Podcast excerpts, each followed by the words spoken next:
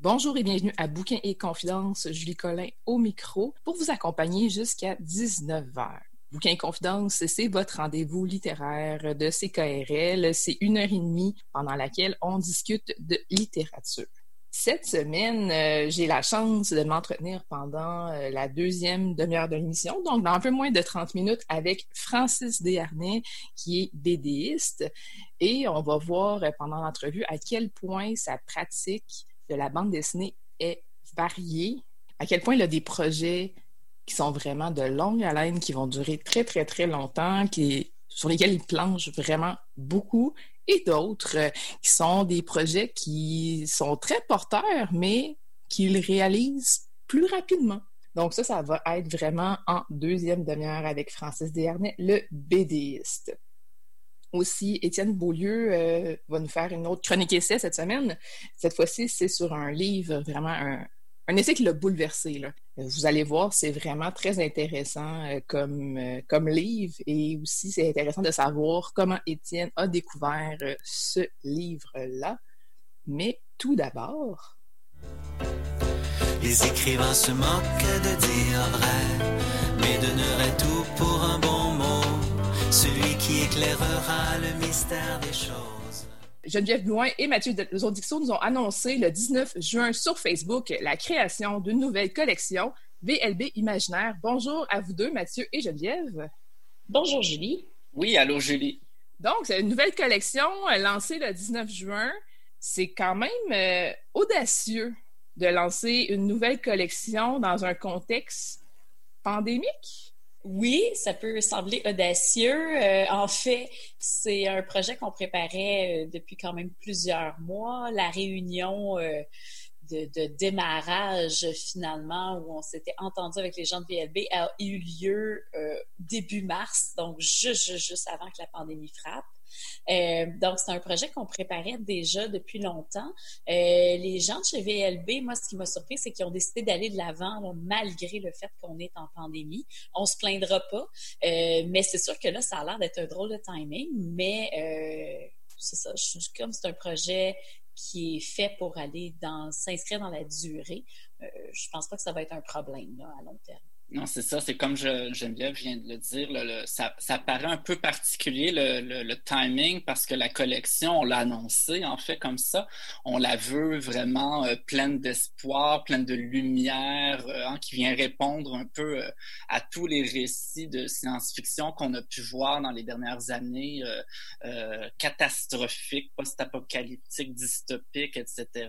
Et là, ben, alors qu'on est en train de vivre la fin du monde pandémique, euh, euh, dans la réalité. Nous, on arrive avec cette collection alors que ben c'était déjà réfléchi comme un projet euh, lumineux, plein d'espoir, avant que la pandémie commence à se faire connaître.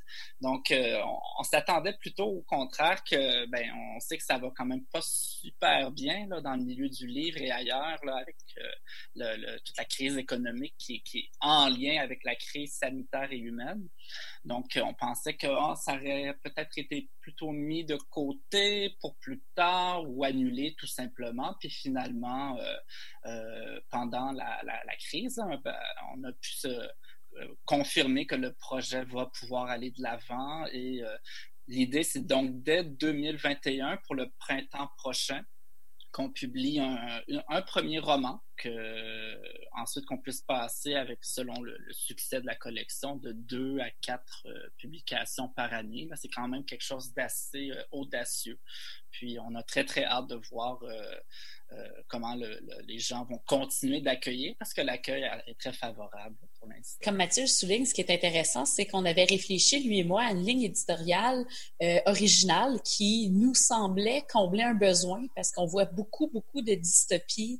On voit de la fantasy, mais on est toujours un peu dans la lignée de Game of Thrones. On est dans du grim dark, on est dans des choses qui sont lourdes, qui vont beaucoup euh, s'apesantir sur le fait de ah la réalité est donc difficile et puis puis on avait envie de lire autre chose. On avait envie de lire des histoires qui réfléchissaient à OK, la réalité est difficile, mais on en fait quoi à partir de ce moment-là? Puis là, avec la pandémie qui frappe, je pense que le besoin qu'on avait identifié va être plus présent que jamais. Donc, euh, c'est vraiment une, drôle de, coïncidence, là, une synchronicité assez désarmante. C'est ça. Donc, l'idée, c'est que si on, a un manuscrit en ce moment qu'on a fignolé dans les derniers mois, les dernières années, préférablement pas un journal de confinement ou un, une histoire, une anticipation euh, dystopique avec à la Big Brother. Là. C'est, préférablement pas ce genre d'histoire-là parce que c'est pas vraiment ce qu'on recherche. Il y a, ça peut être excellent. Il y a d'autres très bonnes maisons d'édition qui peuvent travailler avec les auteurs euh, sur ce, genre d'histoire-là, de, de romans-là. Nous, on, est à la recherche, en fait, donc de manuscrits euh, qui pourraient s'inscrire dans des, genres un peu comme le hope punk, le solar punk, euh, le, les futurismes autochtones. Euh, c'est, c'est de nouvelles façons d'envisager l'imaginaire, la science-fiction, la fantasy, mais de, voir quelle sorte de, de porte d'avenue on peut ouvrir à partir du Québec, à partir du Canada, euh, sans créer un peu nos propres voix, là, donc sans toujours suivre l'exemple américain ou français, etc. Donc, vraiment de utiliser tout le potentiel qu'on a au Québec en imaginaire. Euh, on sent qu'il y a une nouvelle génération d'auteurs qu'on veut faire découvrir aussi. Alors, avec VLB Imaginaire, c'est l'idée derrière tout ça. Comment l'idée vous est venue à la base? Ça part d'où? Ben, l'idée à la base, ça, personnellement, c'était je suis aussi coordonnateur d'un prix qui s'appelle le prix des horizons imaginaires. Je ne fais pas de plug tout en ce moment. Et euh, le, le, prix, ça, s'adresse à des lecteurs au cégep, au collégial, donc des 16 ans, 20 ans en moyenne. C'est un prix qui fait lire la science-fiction, le fantastique, la fantasy euh, francophone du Canada à des jeunes d'un peu partout au Québec et d'ailleurs au Canada qui jugent, qui, évaluent les livres, qui votent pour le gagnant chaque année. Et là, ça fait déjà pas, loin de cinq ans qu'on fait le prix. Et pour chaque édition du prix, que ben, moi, je, gère un petit peu l'envoi des livres euh, aux différents comités de sélection qu'on a. Puis, euh, à force de voir ce qui se publie actuellement au Québec, au Canada, en français, de voir euh, sur une trentaine ou une quarantaine de publications pour adultes ou jeunes adultes que c'est beaucoup, beaucoup de l'horreur qu'on a en imaginaire. C'est beaucoup du fantastique, euh, euh de, l'excellent fantastique, mais disons, euh, je ne veux pas donner d'exemple francophone pour pas euh, influencer quiconque, mais des, des, romans à la Stephen King, par exemple, ou des romans de fantastique néo-terroir, ou des choses comme ça. C'est très bon, mais c'est beaucoup de ça qu'on a. Et les étudiants, les jeunes, à force de les fréquenter, à force d'interagir avec eux, puis aussi ben, à force de leur avoir enseigné comme, prof de français au cégep, ce que je réalise, que eux ont envie de lire, c'est de la fantasy à grand déploiement, c'est de la science-fiction qui va vraiment explorer d'autres mondes, d'autres univers, d'autres réalités euh, qui vont vraiment très, très, très loin. Puis, autant ils aiment découvrir l'imaginaire qu'on a à leur proposer au Québec, autant ben, ils continuent à aller voir ailleurs pour, disons, leur, euh, les, les, choses qu'ils ont envie de lire euh, d'instinct, si tu veux.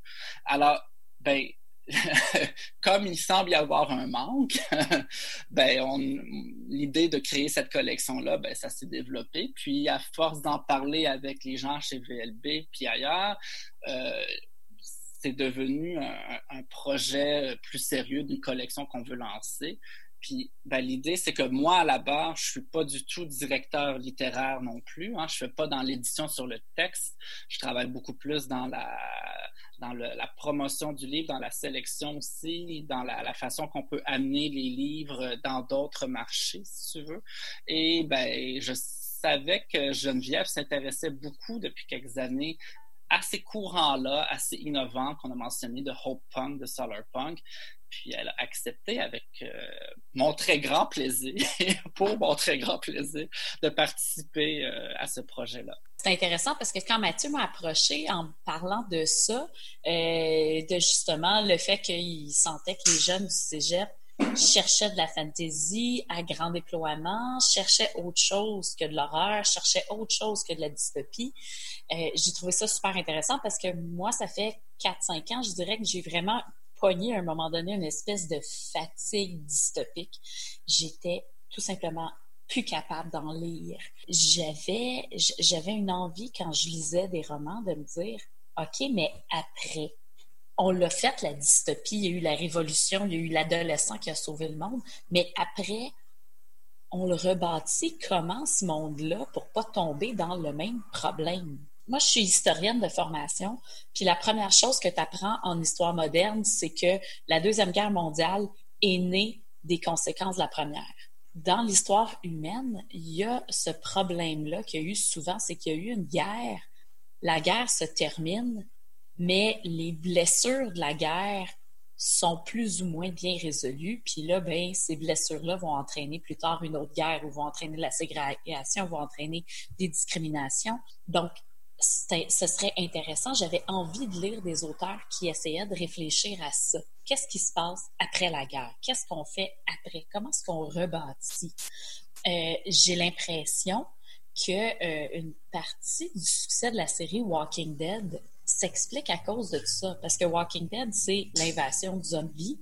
Il y a des survivants et les survivants essayent de rebâtir. Bon, là, les scénaristes ont souvent de la misère à sortir du scénario que le, pire ennemi de l'humain, c'est l'humain. Donc là, on rebâtit, mais on a toujours autant de misère. Puis bon, on se fait encore la guéguerre en petits groupes au lieu de s'unir. Mais reste que il y a cet élan-là dans cette série-là qui est après, après la catastrophe. On fait quoi? C'est le genre d'histoire que j'avais vraiment envie de lire. Puis c'est le genre d'histoire que le futurisme, euh, l'afrofuturisme, le futurisme indigène vont adresser. Ils vont partir des blessures que ces peuples-là vivent encore aujourd'hui. Puis ils essaient d'imaginer, OK, mais on fait quoi à partir de là? Comment est-ce qu'on peut bâtir? Donc, je pense que c'est vraiment un courant qui est à explorer en fantastique. C'est quelque chose que j'ai commencé à explorer dans ma propre écriture. Puis j'ai envie d'accompagner des auteurs qui veulent aller dans cette direction-là. Avez-vous des exemples de, livres pour nous faire découvrir ce courant-là? Le temps que vous, vous arriviez avec quelque chose au printemps 2021? Euh, Bien, on a beaucoup, euh, il y a beaucoup de livres de Guy Gabriel Kay qui sont un peu dans cette optique-là, où comme il explore pas juste euh, le médiéval fantasy classique, il se retrouve souvent à observer un peu le bagage euh, culturel des différents peuples, puis à construire à partir de là. Donc, il y aurait ça. Il y aurait, euh, comment est-ce qu'ils l'ont traduit déjà? De Griff et de Croc, Tooth and Claw de Joe Walton, où elle fait une transposition de l'ère victorienne euh, avec des dragons. Donc, c'est un roman qui est juste agréable à lire. Il n'est pas dépourvu de noirceur, il n'est pas, mais il reste que c'est une lecture qui, qui fait se sentir bien. On referme le livre puis on n'est pas découragé. Donc, il y aurait ça. Euh, Mathieu, as-tu d'autres idées? Oui, donc on pourrait penser à des, des gens, à des écrivaines comme euh, Neddy Okorafor ou euh, N.K. Jemisin qui, en ce moment, en science-fiction puis en fantasy euh, en anglais aux États-Unis, sont parmi les, les, les, les écrivaines que qui ont, le, plus grand euh, succès littéraire vu la qualité de leurs œuvres. Puis euh, pour Neddy Okorafor, un roman comme euh, Qui a peur de la mort ou Fears Death, qui, qui, est vraiment un des exemples. Elle, elle, va l'identifier pas comme de l'afro-futuriste parce qu'elle a développé son propre concept de, de, de ce qu'elle écrit. C'est du african futurisme et en, un mot, elle tient à le dire. Euh, c'est vraiment imaginer un roman futuriste où ben, le continent africain et toutes les cultures qu'on y retrouve, euh, au lieu d'être quelque chose qui est autour de de l'univers du héros, euh, ben, ça devient plutôt le cœur à partir duquel le monde futuriste va se développer.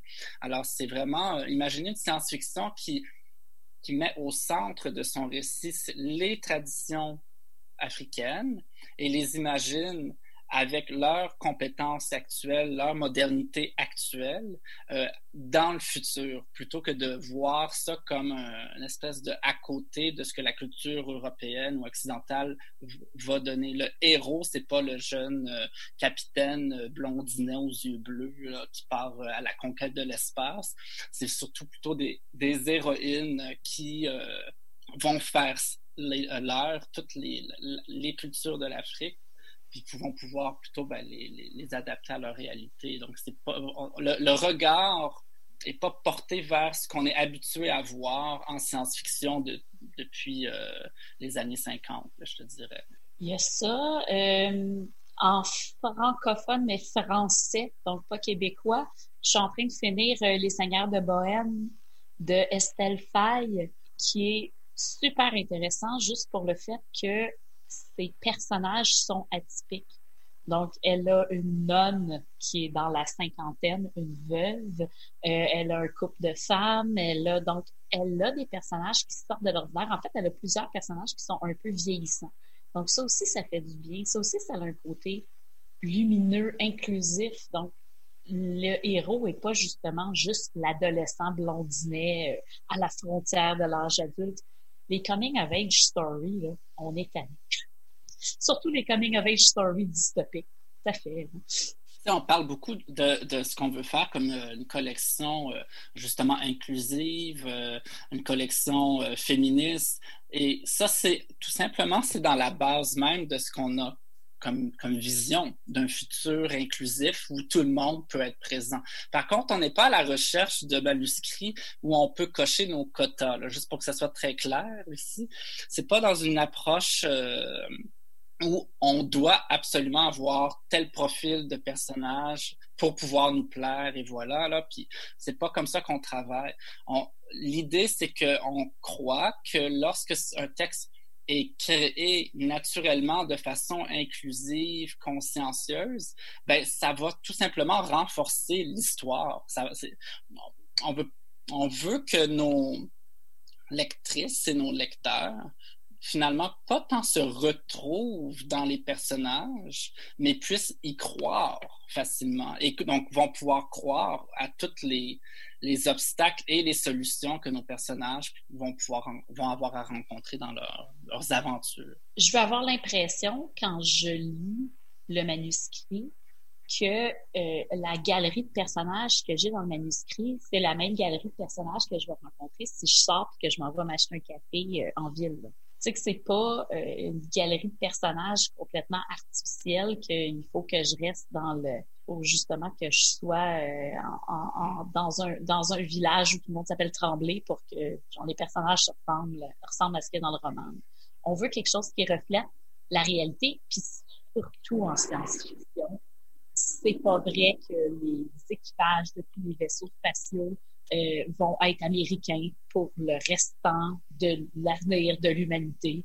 Il y, a, il y, a, une série qui est basée sur des romans à la base, puis qu'on retrouve à la télévision, qui, qui c'est pas exactement ça qu'on va faire comme, comme roman de toute façon, mais euh, l'idée de l'équipage euh, ou des équipages qui sont pas, euh, comment dire, une seule d'une seule origine.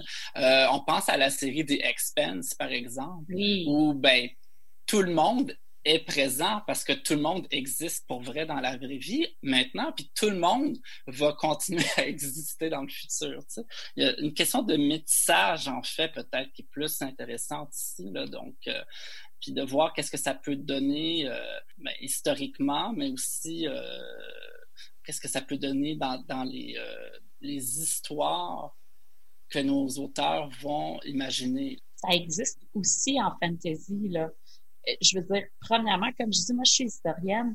Euh, le monde médiéval réel puis le médiéval fantasy euh, ont, pas rapport. Mm-hmm. L'Europe médiévale était déjà un métissage culturel. Il y avait déjà plusieurs cultures qui étaient là. C'était même d'autant plus présent que les cultures étaient petites et morcelées. La culture du sud de la France n'était pas la même que la, culture en Bretagne. Euh, il y avait quatre, cinq régions différentes en Angleterre avec chacun des cultures, des langues différentes.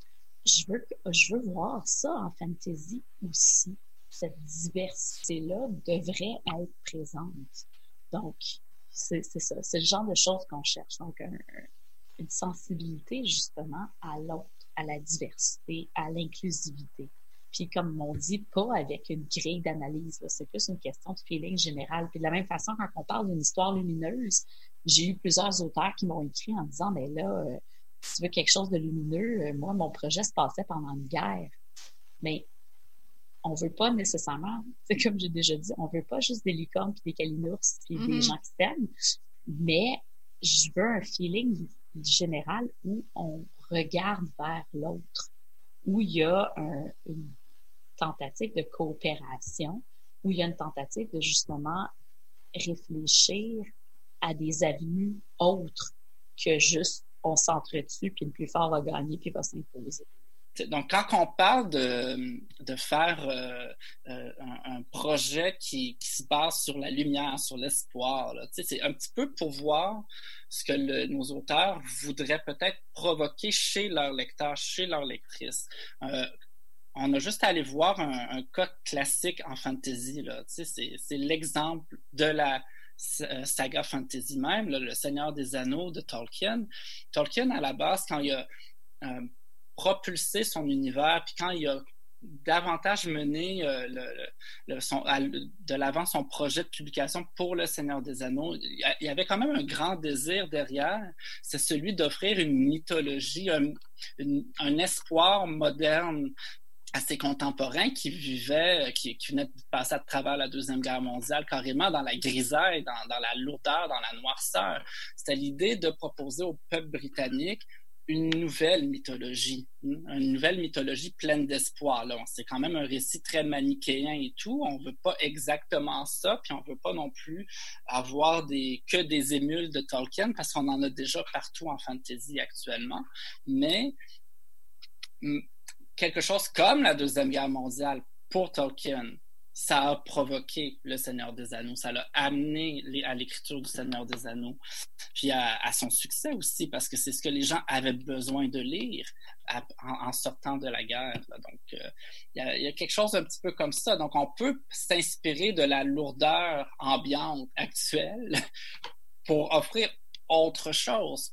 C'est pas nécessairement non plus faire une fuite, puis hein, euh, euh, euh, c'est pas faire de l'aveuglement volontaire que d'imaginer des, histoires où on peut voir ce que ça pourrait donner autrement, on pourrait voir ce que ça pourra donner plus tard, mais il faut faire attention. On veut juste pas répéter les histoires à la Big Brother, les dystopies sombres où il n'y a aucun avenir, aucune solution.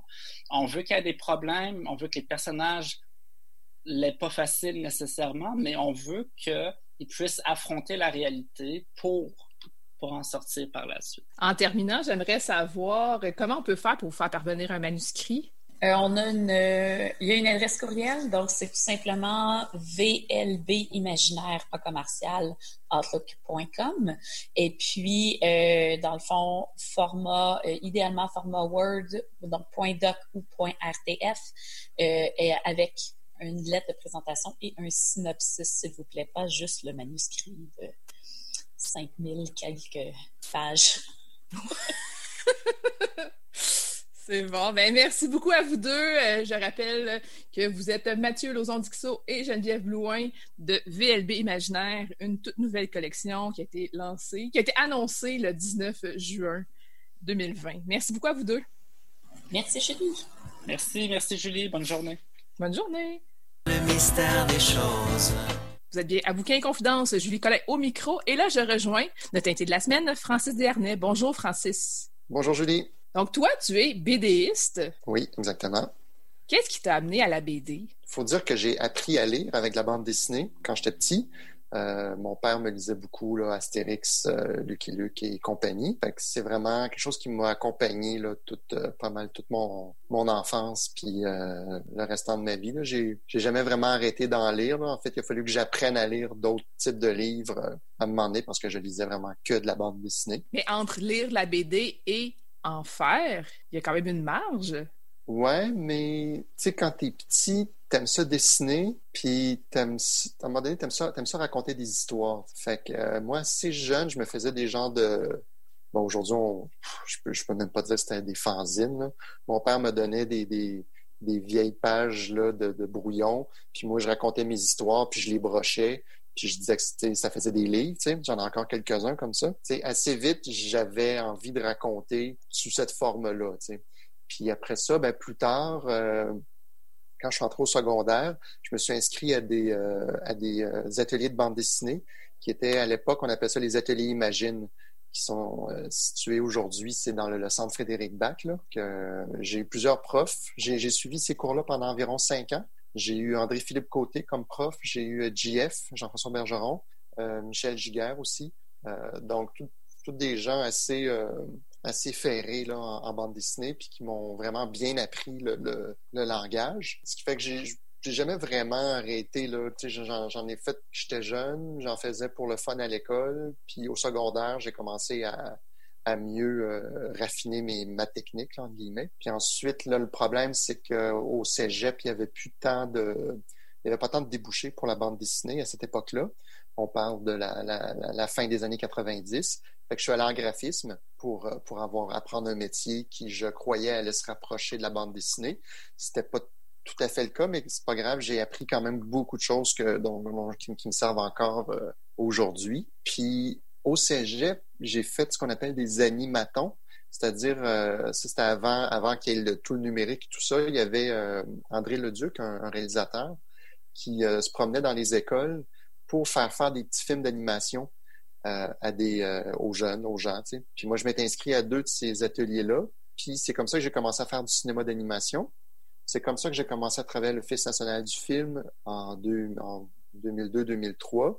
Puis ensuite, euh, l'ONF m'a envoyé en France pour être assistant à l'animation sur un court métrage d'une réalisatrice française qui s'appelle Florence Miaille. Puis c'est à ce moment-là que j'ai vraiment eu l'envie de me remettre à la bande dessinée parce que là aussi, je dirais l'époque éditoriale était plus commençait à être plus intéressante, je trouvais, avec la série Paul, avec la mécanique générale, la pastèque, euh, ça commençait à être le fun, le, panorama, le, paysage de, de la bande dessinée au Québec commençait à être plus, euh, plus motivant, si on veut.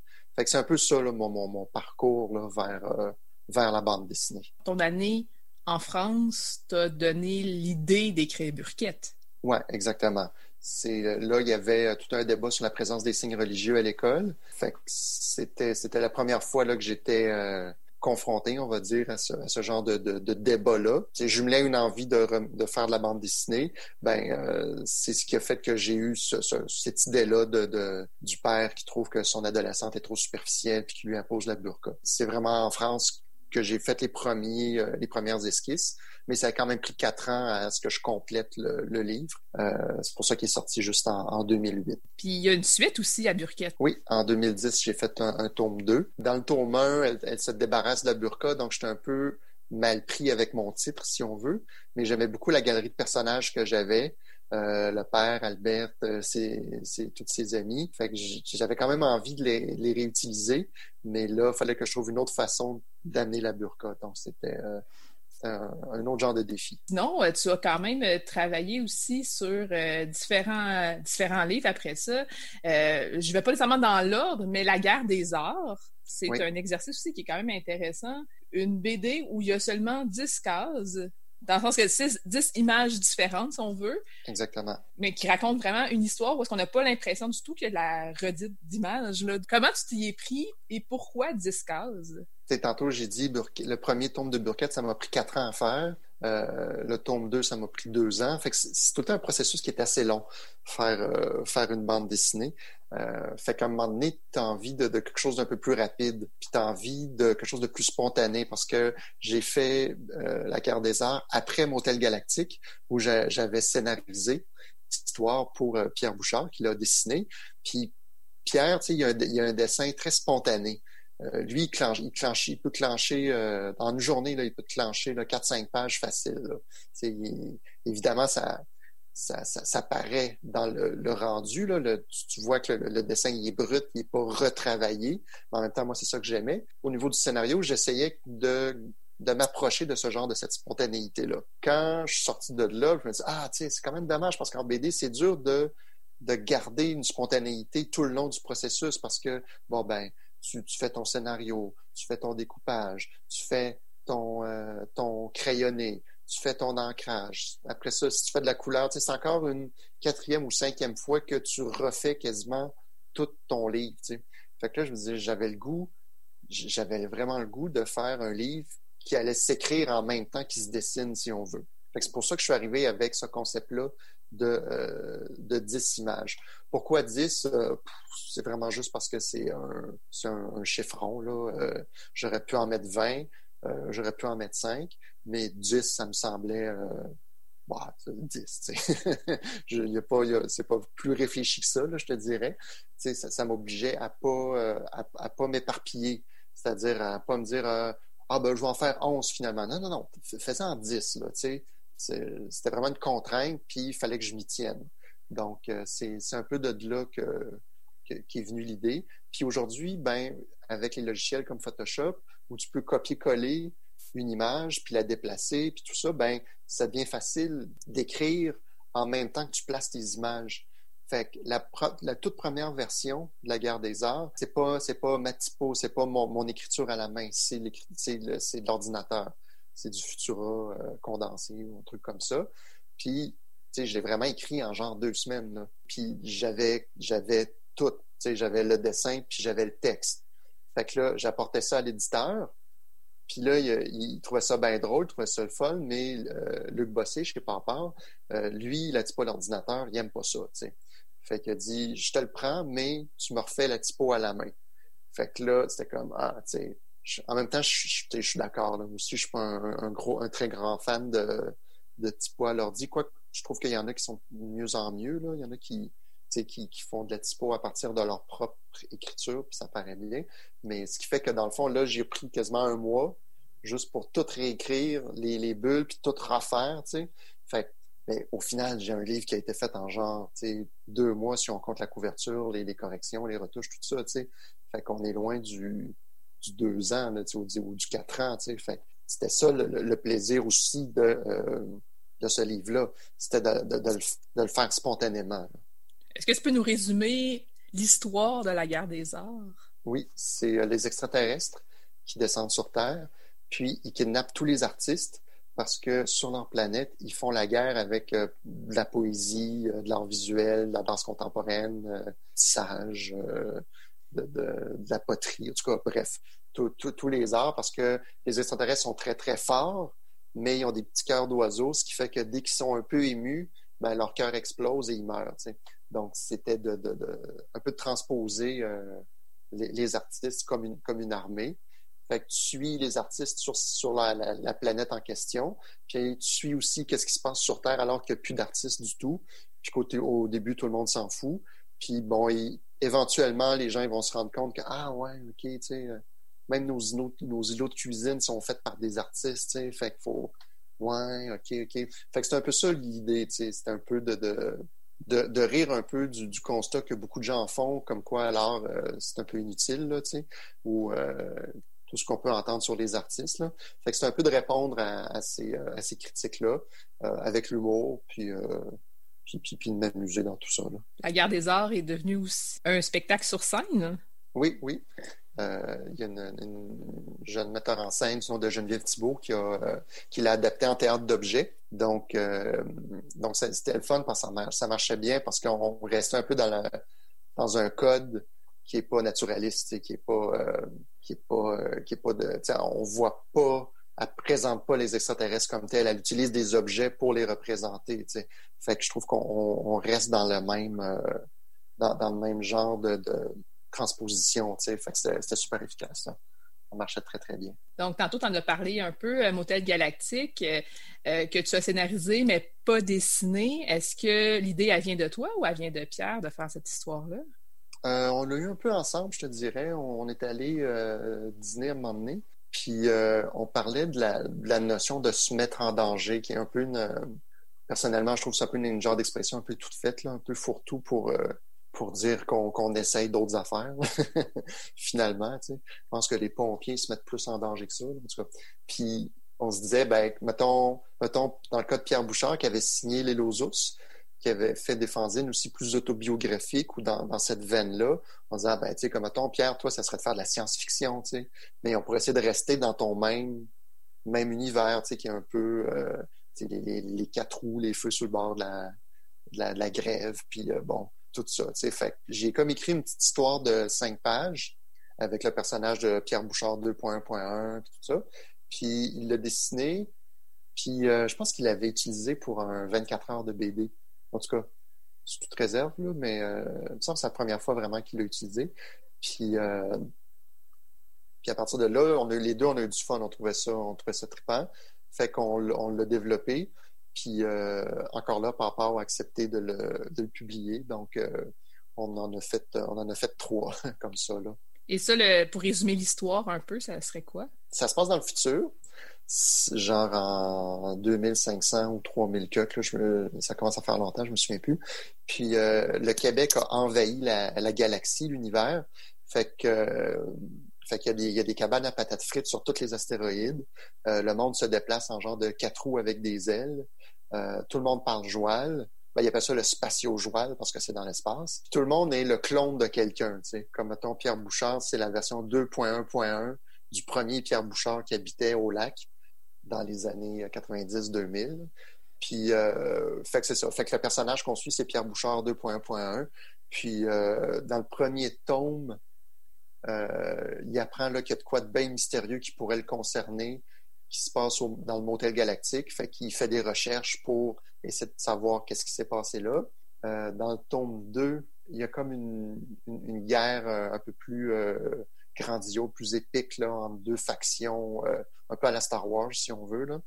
Euh, puis le tome 3, qui s'appelle Comme dans le temps, ben Pierre Bouchard, 2.1.1, retourne dans le passé pour, euh, pour venir en, pour aider, là, genre sa version 1.0. Je ne vais pas trop en dire là, pour si Mhm. les gens veulent, veulent le lire, là, mais en gros, c'est ça. C'est une, trilogie parce que c'est la science-fiction, ça marche à, à shot de trois. Là, fait on s'est dit, OK, il faut, faut en faire trois. Fait qu'il n'y en aura pas un quatrième, il n'y en aura pas un cinquième. Euh, Ok, ça pourrait faire comme Star Wars, puis... euh, Ouais, c'est ça, tu sais, faire des préquels, puis faire des, Mm. ben, des fois, des fois, j'ai envie, là, tu sais, des fois, j'aurais envie d'écrire un, un motel galactique avec l'expression euh, un ordre de toast, parce que ça, j'ai pas pu le mettre. Puis il y a aussi, récemment, je me disais, ah, l'endormitoire me pogne. Je me disais, ah, ça ferait bien dans un motel galactique. Mais je sais pas si, euh, Pierre est, est plus tellement dans, dans le milieu de la bande dessinée, là, il est plus dans, dans les arts visuels, là. Donc, je sais pas si ça l'intéresserait de, de refaire une BD, là, mais euh, on, peut, on peut rêver. Peut-être qu'en écoutant l'émission, il va se dire Ah oui, c'est Ah, vrai que ça pourrait être une bonne idée. Peut-être que ça va l'inspirer. Peut-être que ça va lui mettre une certaine pression. On ne sait jamais. Peut-être, peut-être. Peut-être, peut-être. Euh, sinon, tu as aussi publié La Petite Russie aux éditions Papa, Oui. encore une fois. Un livre que tu as scénarisé et dessiné Et dessiné, ouais. et qui n'a, il y a beaucoup plus que 10 cases euh, Il y en différentes. a un peu plus, ouais, ouais, ouais. Ben, beaucoup Plus plus, là, quand même. plus d'ouvrages, donc. Plus d'ouvrages. Euh, Qu'est-ce que c'est, La Petite Russie? Ça se passe à la fin de la colonisation de l'Abitibi, donc au Québec, entre les fins des années 40. Euh, on suit en fait mon grand-père puis ma grand-mère qui ont participé à la fondation d'un petit village, d'une- d'une colonie qui va devenir un, un village qui s'appelle Guyenne, puis qui a la particularité de fonctionner uniquement sur le modèle coopératif. Donc, euh, pas de pas de maire, pas de conseil municipal. Euh, les gars, ils bûchent toute la journée, ils travaillent sur leur terre, puis le soir, ils se réunissent et euh, ils discutent de comment assurer, comment la gestion du village doit se faire. Toutes les décisions sont prises ensemble et ils mettent aussi leur, salaire ensemble. Il y a 50 de leur, de leur paye qui est prélevé pour aider au développement du village. Euh, fait que c'était très rigoureux là, comme, euh, comme mode de fonctionnement, mais euh, ça, les a quand même bien servi au début. Fait que ça, c'est un peu, je dirais, l'histoire de base. Il y a aussi un pan de cette histoire-là qui est où on suit un peu plus ma grand-mère. Les femmes avaient pas le droit de, participer aux décisions du village, aux, assemblées. Quand je disais tout à l'heure, les gars travaillent toute la journée, puis le soir, ils se réunissent pour prendre des décisions, ben ça, ça excluait les femmes. En raison en, partie de, l'influence du clergé, le clergé qui, qui était l'instance qui, qui, décidait de l'ouverture des, colonies puis des territoires. Donc, c'était vraiment dans la, mentalité de l'époque, d'exclure les femmes. Puis ça, ça mettait ma grand-mère en beau maudit parce que euh, tant un nouveau, une nouvelle façon de, gérer euh, un village, euh, une nouvelle façon de vivre, ben pourquoi encore une fois exclure, les femmes? Fait qu'Antoinette, ma grand-mère, pendant les, les, 20 ans où ils vont habiter Guyenne, elle va se, battre pour que, pour que les, femmes puissent dire leurs mots dans euh, ces assemblées-là. Parce que aussi, quand les hommes prenaient des décisions, quand ils décidaient de comment l'argent allait être géré, ben cet argent-là provenait des ménages, provenait des familles. Donc, ça avait un impact direct sur euh, l'économie des familles.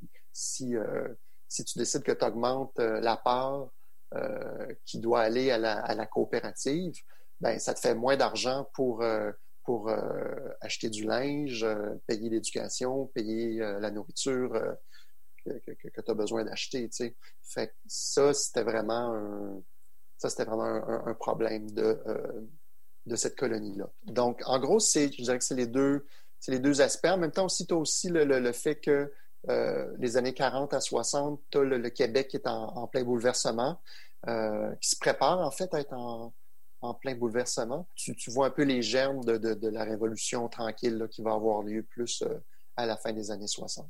Donc, c'est un peu, un peu tout ça, la, petite Russie.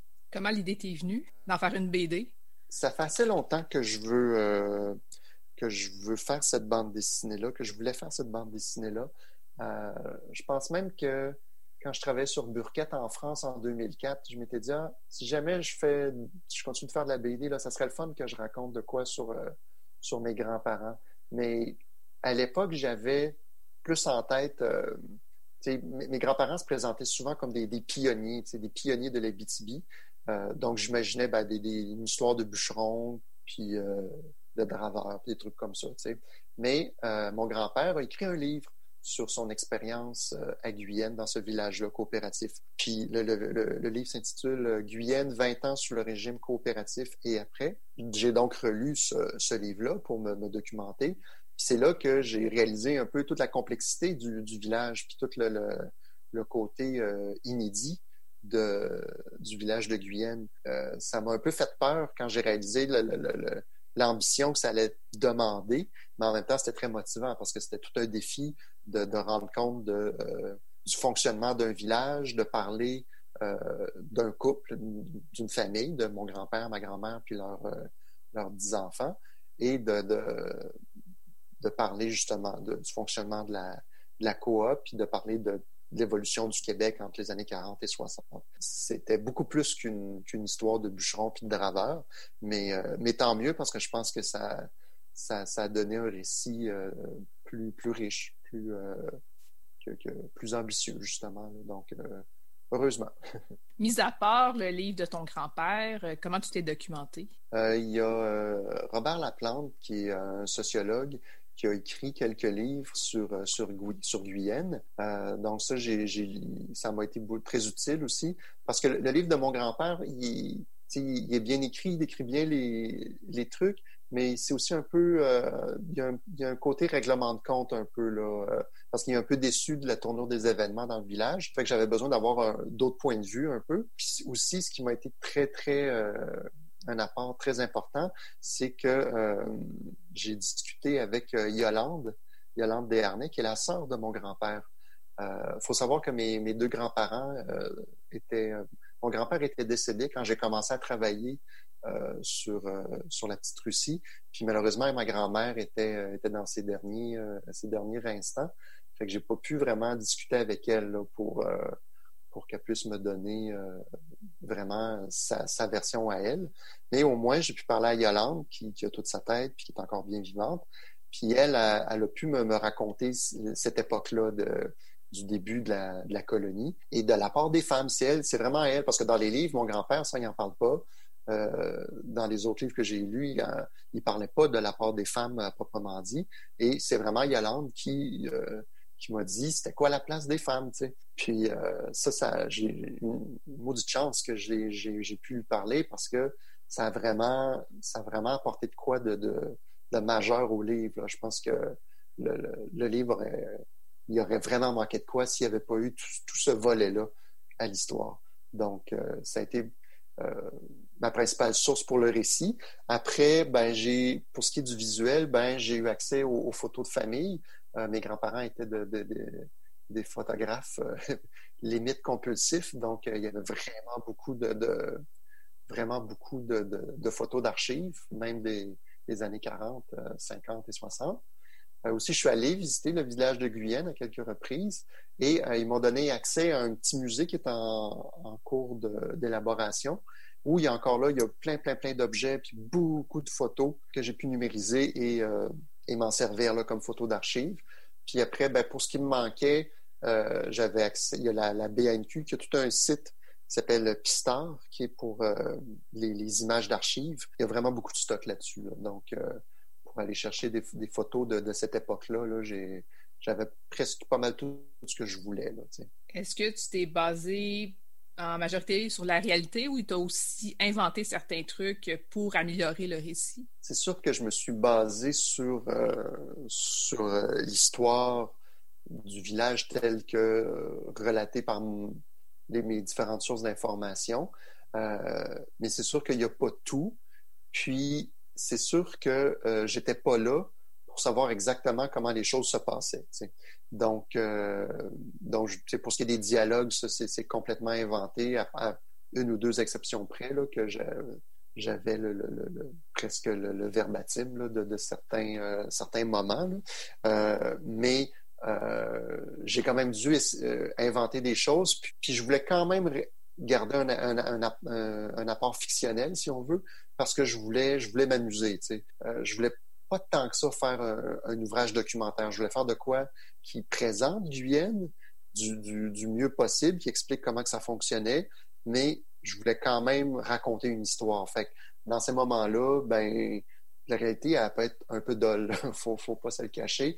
Fait que si tu veux que ça soit un peu plus euh, punché, ben faut que tu laisses tomber certains aspects où tu joues un peu avec les, faits, mais quand même, là, je me suis quand même beaucoup basé sur des, des, faits qui ont, pardon, qui ont vraiment eu lieu pour, euh, pour raconter l'histoire.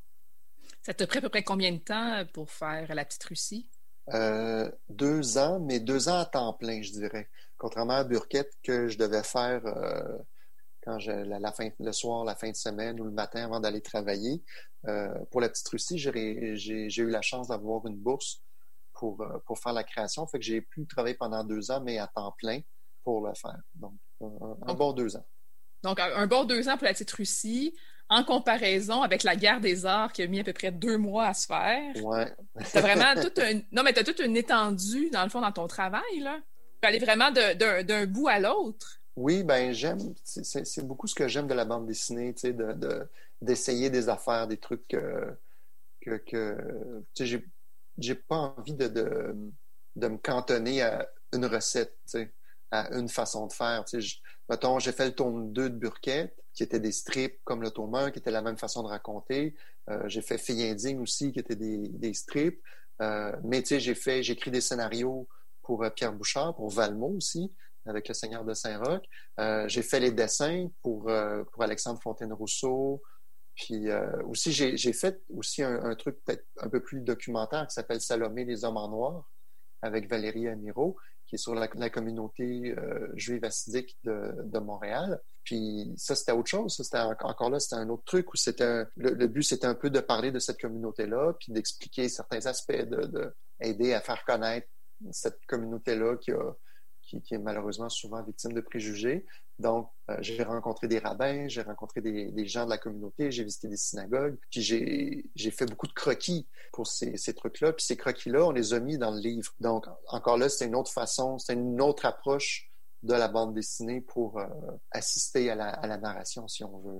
Donc, oui, tu sais, j'aime à dire euh, le, beau côté de, de faire de quoi de pas payant, c'est que c'est que tu fais, tu fais vraiment ce que tu veux. Il n'y a personne qui me dit, euh, qui me force à faire euh, une affaire, puis de la faire tout le temps de la même façon, puis de, que tous mes livres doivent être faits de la même façon. Moi, j'aime essayer de trouver d'autres façons de, d'explorer de, de, ce médium-là qui est super riche, puis qui a plein de qui, a plein de façons de la faire. Il n'y en a vraiment pas juste une. Là. Donc, euh, c'est vraiment ça qui me motive. C'est de, d'essayer de, voir à chaque fois, OK, bon, qu'est-ce qu'est-ce que j'ai pas fait là? Qu'est-ce que comment je pourrais je pourrais travailler cette histoire-là? là? C'est bien le fun. En terminant, j'aimerais savoir, c'est quoi tes projets actuels? Euh, dans le fond, c'est quoi qu'il faut surveiller par rapport à, ton travail? Ben là, en ce moment, je suis en train de travailler sur un livre, euh, un autre livre avec euh, Alexandre Fontaine-Rousseau. Ça va être un peu une genre de suite aux premiers aviateurs. ça va s'appeler La conquête du cosmos. Puis ça va être vraiment sur un peu la course entre les Russes et les Américains pour, pour être les, premiers là, à aller dans l'espace et marcher sur la Lune ça fait, ça fait quasiment euh, trois ans qu'on a cette idée-là. Là, Alex a complété le scénario cette année, puis en le lisant, il a réussi quand même à, faire euh, des liens avec euh, l'époque l'époque actuelle. Fait que c'est bien c'est bien drôle, c'est bien le fun. J'ai hâte de j'ai hâte que, que, que, vous lisiez. Là. On peut s'attendre à voir ce camp à peu près? J'ai bon espoir pour euh, peut-être l'automne, mais plus fin octobre, début novembre. 2020? 2020, oui. Parfait. Ben, merci beaucoup, Francis Hernet, d'avoir pris euh, le temps de nous parler aujourd'hui. Ben, merci à toi. Et nous, on va en pause et je vous reviens ensuite. C-K-R-L. le mystère des choses. Vous êtes bien à Bouquin Confidence, Julie Collin au micro avec vous. Et là, je rejoins Étienne Beaulieu. Bonjour Étienne. Bonjour Julie. Donc, cette semaine, tu nous parles de, des Hurons-Wendat, l'héritage du cercle de Georges Sioui. Oui, c'est un livre, euh, je, le dis tout de suite, là, je vais avoir beaucoup, beaucoup de difficultés à rendre justice à ce livre-là. C'est un, un, livre monumental. Euh, c'est un essai, euh, donc, puisqu'on est dans une chronique sur les essais, qui est à la fois, euh, c'est tellement dense, c'est tellement touffu, il y a tellement de choses là-dedans, puis des choses qui sont pas de petites bébines, des choses majeures qui sont là-dedans. Euh, je, me sens tout petit face à ce, face à, ce monument-là, mais je vais essayer quand même de, de, de, gravir la montagne qui, qui est énorme. Donc, euh, premièrement, Georges Sioui, euh, je ne sais pas si ceux qui sont familiers avec euh, les noms de des Hurons-Wendat, de la nation Wendat. Donc, Sioui, c'est un des grands noms. Il, y a, deux, il y a les, donc, les Gros Louis, les Sioui, il y en a d'autres, mais c'est deux principales familles. Donc, Georges Sioui, c'est quelqu'un qui, vient de, de Wendake. De Wendake, tout de suite, je veux dire, ce nom-là, ceux qui sont autour de Québec savent que c'est à l'ancienne Lorette, donc euh, c'est proche de, Québec. Quand on prend l'autoroute pour s'en aller euh, au Saguenay, on, passe juste à côté du Wendake. Souvent, c'est la seule chose que les gens connaissent de Wendake. Bon, euh, c'est le point de départ, c'est le point d'entrée de, cet essai-là sur les Hurons-Wendat. C'est tellement plus que Wendake, même si c'est un lieu extraordinaire, Wendake, que, que je chéris, que j'adore. Première des choses. Donc, euh, le, le, Wendake, au départ, c'est le nom que les Hurons, lorsqu'ils se sont établis en Lorette, ont repris, à, Lorette, pardon, ont repris de leur ancien territoire, de leur ancien territoire qui se situait en Ontario. Donc, entre les lacs Erie, Huron et Ontario, il y avait un territoire qui s'appelait le Wendake et qui euh, était une sorte d'île pour eux.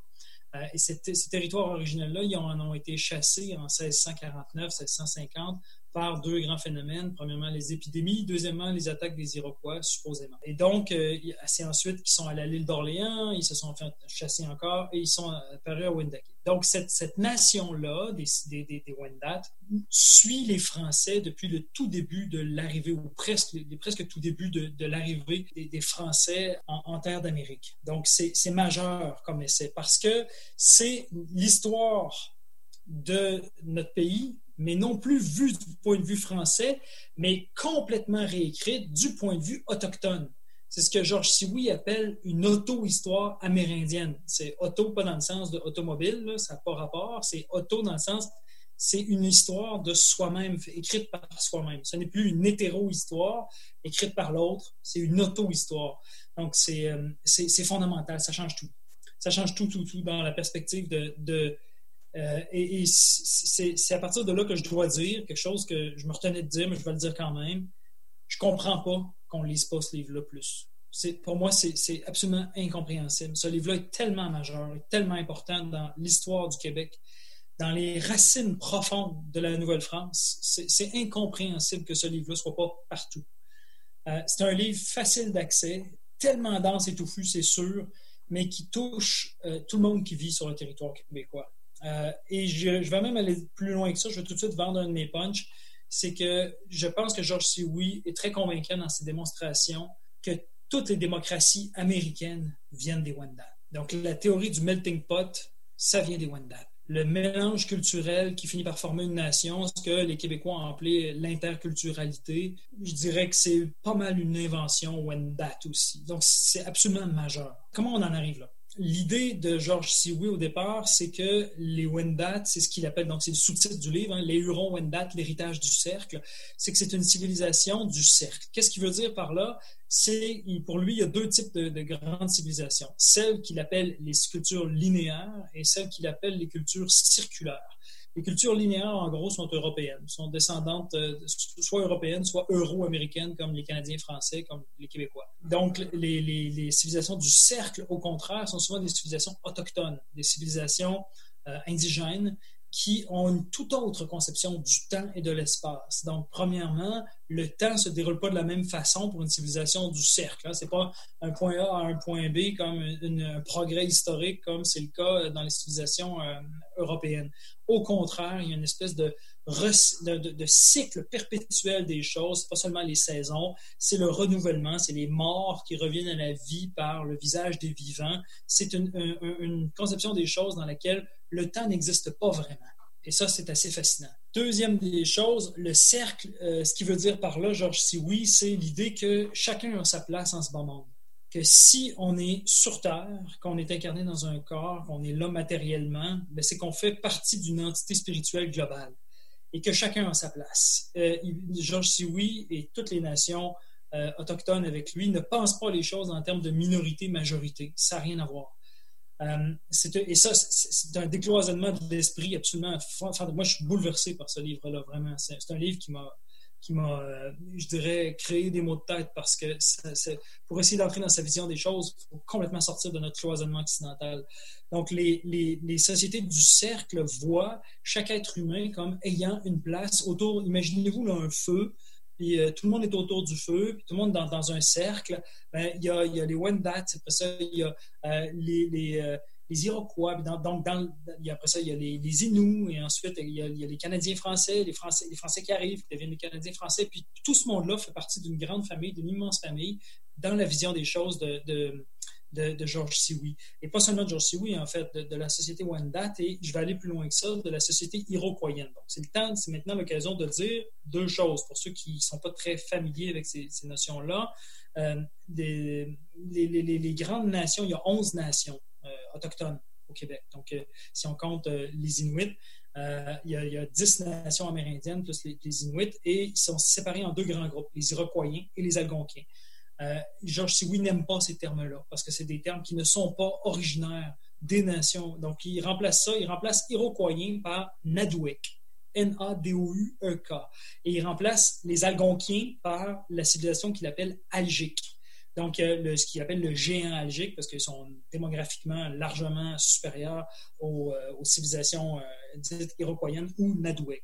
D'accord? Mais je vais employer quand même iroquoienne et algonquienne pour que tout le monde euh, saisisse bien de quoi il est question. La civilisation Wendat, au départ, elle est déjà elle-même une confédération. C'est ça qui est fascinant, c'est que c'est cinq nations qui se sont associées.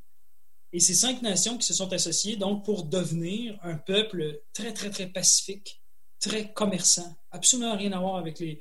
Euh, je sais pas, moi, je sais pas s'il y en a qui connaissent le film de Fernand Dansereau, euh, le, Festin des Morts, qui était une horreur sans nom, un des premiers longs métrages de l'ONF où on voit des, euh, euh, des, comédiens comme Monique Mercure, Jacques Godin, des Blancs avec un blackface, c'est-à-dire qu'ils sont, ils sont déguisés en Amérindiens puis qui jouent les Amérindiens. C'est absolument ridicule. Puis donc, on les voit, on voit les Hurons devenir cannibales, on, les, on les voit être complètement sauvages. c'est une production du début des années 70. C'est l'horreur totale. évidemment, aujourd'hui, ça ne passerait pas du tout. Euh, mais donc, cette, euh, cette vision-là des choses n'a absolument rien à voir avec la réalité historique des Wendat, qui est un peuple extrêmement pacifique, très, très, très commerçant, très diplomate. Euh, ils étaient au centre de l'Amérique, donc ils, faisaient le lien entre le sud et le nord. C'était par eux que transitait tout le grand commerce. C'est pour ça qu'ils sont devenus alliés des Français. Les Français ont vu très clair, surtout Champlain, c'est avec eux qu'il faut s'allier parce qu'ils sont au centre de tout. Donc, c'est même la langue Huron, la langue Wendat, euh, était la langue du commerce euh, nord-américain par excellence. Donc là, on apprend tout ça. C'est fou tout ce que j'ai euh, communiqué comme information, puis je ne pourrais pas en dire le centième. Mais donc, les, les, les, Wendat, c'est un peuple pacifique, c'est un peuple commerçant, c'est un peuple qui est avec les Français comme avec n'importe quelle autre nation. Qui, accueillent, ils les accueillent en leur sein. Ils vont évidemment subir de plein fouet les épidémies. Donc, les, les, Européens arrivent avec toutes sortes de, bactéries que les Amérindiens ne connaissent pas et ça va créer beaucoup, beaucoup, beaucoup de mortalité. Donc, ça va même créer la chute de nations. Et ce que j'aime beaucoup de la perspective de Georges Sioui, c'est la première chose majeure de son essai que je voulais vous mentionner, c'est la déculpabilisation des Européens. Ça, c'est majeur. Il dit la cause n'est pas nécessairement une mauvaise intention des Français, ce sont des bactéries qui ont été transmises et qui ont décimé la nation Wendat. Ce qui ne veut pas dire que les Français ont aucune je dirais, aucune, ils sont pas sans cause dans cette euh, disparition-là des, des Wendat, mais c'est surtout une cause indirecte qui est, euh, qui, euh, et, ça, c'est vraiment intéressant d'entendre ce point de vue-là. Donc, c'est un regard sur l'histoire qui est assez, qui est assez déculpabilisant. Ça, ça fait du bien de lire ça. On regarde les choses pour ce qu'elles sont. ensuite, donc, l'autre question qui, qui est sous-jacente tout du long, c'est la question de la religion. Évidemment que c'est le père Brébeuf, euh, c'est le père euh, Sagar. Le premier, c'est euh, Sagar, donc un récollet qui va aller vivre au Wendake. C'est aussi Étienne Brûlé, un des premiers coureurs des bois qui va aller vivre avec eux et qui va apprendre leur langue, qui va, ils vont apprendre toutes sortes de coutumes. C'est une mine, une mine d'or, les, relations des Jésuites. Mais ils ont vu la civilisation Wendat juste du point de vue religieux français. Et Georges Sioui renverse tout ça. explique c'est quoi la vision du monde euh, des Wendat. C'est absolument fantastique. C'est une vision du monde dans laquelle les animaux sont les maîtres, dans laquelle les plantes sont toutes puissantes. Euh, c'est une vision, je veux dire, il n'y a pas de, plus, de vision plus écologique que celle des Wendat. Euh, et ça, c'est le cas pour la plupart des sociétés amérindiennes. Hein. C'est le cas des Inuits aussi, c'est le cas des, des Atikamekw et, et, des Cris. Euh, donc, évidemment, la nature est toute puissante dans, ces nations-là.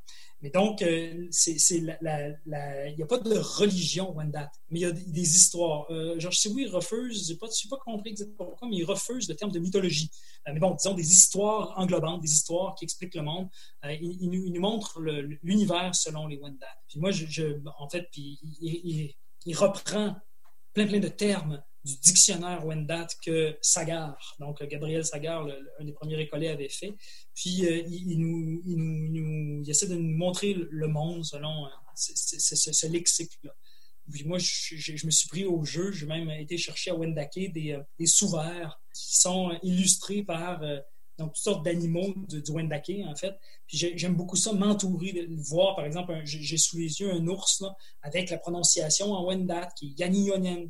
Donc, c'est, euh, donc j'ai des tortues, des ours, des, toutes sortes d'animaux comme ça avec des mots Wendat qui, sont au quotidien autour de moi. Et, j'aime ça parce que ça nous fait entrer, ça, me rappelle sans arrêt la vision du monde des Wendat qui me sont tellement chers. Euh, pas seulement à cause de Georges Sioui, mais aussi tellement de, grands, de grands esprits euh, dans cette nation-là. Je pense à Yves Sioui Durand, le, le, dramaturge. Euh, je pense à André Lévesque, la performeuse. Je pense à. Il y a tellement. C'est fou, même chez les plus jeunes. Donc, il y a toute une, nouvelle génération de, de romanciers, d'écrivains qui, euh, qui, qui perce. Donc, euh, je dirais c'est un compagnonnage de plusieurs centaines d'années qui continue. Puis, lire le, livre de Georges Sioui, c'est une manière de dire oui à ce compagnonnage-là, dire euh, on, continue d'être ensemble dans cette, dans cette ouverture à l'Amérique. Je pense, j'irais même jusqu'à dire, Georges Sioui, c'est une sorte de guide spirituel. Euh, sa manière de voir les choses, elle est assez puissante, elle est assez forte euh, pour complètement changer la manière dont on voit le rapport aux Autochtones, puis dont on voit le rapport à toutes les minorités, en fait, pour justement cesser de les appeler des minorités. Et c'est là que sa vision du cercle est ultra puissante. Évidemment, en ces quelques minutes-là, je n'ai pas réussi à rendre compte de tout ce qu'il y a, de tout ce qu'il y a comme information, de tout ce qu'il y a comme vision des choses. Euh, mais je ne peux pas vous quitter sans parler du dernier point que je voulais aborder. C'est la deuxième grande chose majeure, qui est un petit texte qui est à la toute fin, un petit texte d'environ 10 pages, qui est à la toute fin de, des Hurons Wendat, l'héritage du cercle. Ce texte-là est en annexe et il s'appelle Les transferts culturels. La première édition de ce livre-là euh, était loin, loin, loin, loin de toute cette polémique-là. On se souvient au sujet de Canada de Robert Lepage. Mais mon Dieu qu'il avait vu clair avant les, euh, avant les événements. Euh, par exemple, donc, il y a toute une vision des choses qui, qui raconte l'histoire du point de vue Wendat. Il fait une espèce de narration, une espèce de canata à la Robert Lepage avant le temps. il, reprend les faits, mais du point de vue autochtone. Et c'est d'une intelligence superbe. C'est plein de sensibilité. Il n'y a, a aucune accusation là-dedans. C'est vraiment un, regard euh, très. Euh, c'est drôle à dire, hein, pour un historien, pour un essayiste, c'est plein de tendresse, ce regard-là, sur un événement dramatique qui est la fin de sa propre nation qui est comment sa propre nation a été décimée. Euh, mais c'est donc c'est une manière de, aussi de, de voir qu'on peut raconter cette, cette histoire-là qui est tragique, euh, d'une toute autre façon. Euh, et, sans être euh, l'Indien, l'emplumé d'un autre. Hein, c'est au diable les, caricatures, regardons la réalité historique pour ce qu'elle a été, sans, sans, sans, sans, jouer à l'idée que le, monde des Amérindiens était un paradis, forcément, sans jouer non plus à l'inverse, que c'était un enfer où tout le monde crevait de faim puis avait une espérance de vie de 30 ans maximum. Les deux visions sont toutes aussi fausses. Et Georges Sioui nous montre que euh, cette histoire-là est disponible. On peut la raconter, on, peut se, même se, la prêter. On peut, elle peut circuler. Ce qu'il appelle les transferts culturels, c'est une manière de continuer l'histoire, à, à, la raconter d'une autre façon. Et c'est ce que je suis en train de faire, en fait. Je suis en train, on aurait pu me taxer il y a quelques, quelques mois d'appropriation culturelle, mais je pense que Georges Sioui ne serait pas d'accord avec ça. Je pense qu'il veut que ces histoires-là circulent. Euh, et c'est pour ça qu'il a, a écrit ce magnifique livre de Les Hurons-Wendat, l'héritage du cercle. J'aimerais savoir comment tu as découvert ce livre-là? Euh, c'est une euh, très bonne question. Je me suis intéressé beaucoup aux cultures amérindiennes depuis un certain temps. Beaucoup, beaucoup, beaucoup. Là, je, même, je suis devenu boulimique. Je, je, n'ai lu plus presque exclusivement que là-dessus ces temps-ci. Depuis, je dirais, deux ans, c'est pas mal là où je mets tout mon sang, tout mon intérêt.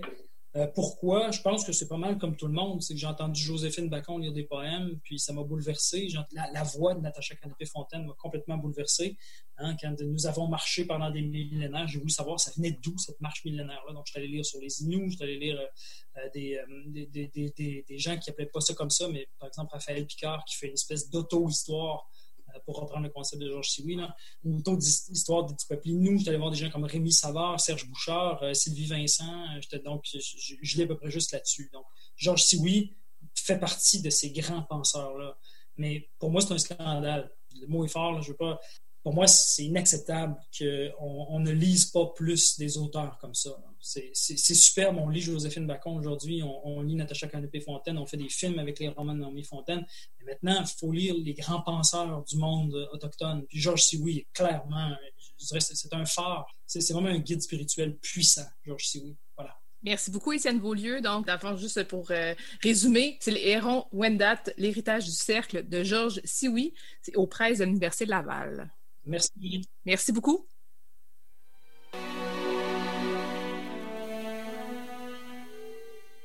C'est tout pour Bouquin et Confidence cette semaine. Merci beaucoup à Francis Desharnais d'avoir pris le temps de nous euh, jaser pendant euh, une bonne demi-heure. Euh, si vous voulez suivre Francis sur Internet, c'est au francisd.com que vous allez pouvoir voir ses différents projets. Merci beaucoup aussi à Geneviève Louin et Mathieu Lozon-Dixot qui sont venus nous parler de VLB Imaginaire, euh, la liste des œuvres dont ils ont parlé, euh, les suggestions en fait qu'ils vous ont fait euh, sur des littératures de l'imaginaire qui correspondent à ce qu'ils veulent voir dans VLB Imaginaire.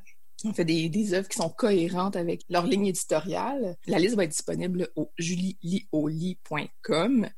Aussi, si vous voulez leur envoyer un manuscrit. Un manuscrit, c'est vraiment un texte qui est complet en format Word avec une lettre de présentation et le synopsis. C'est au vlbimaginaire.outlook.com. Merci aussi à Étienne Beaulieu qui est venu nous parler cette semaine de Les Hérons Wendat, l'héritage du cercle de Georges Chewy aux presses de l'Université Laval.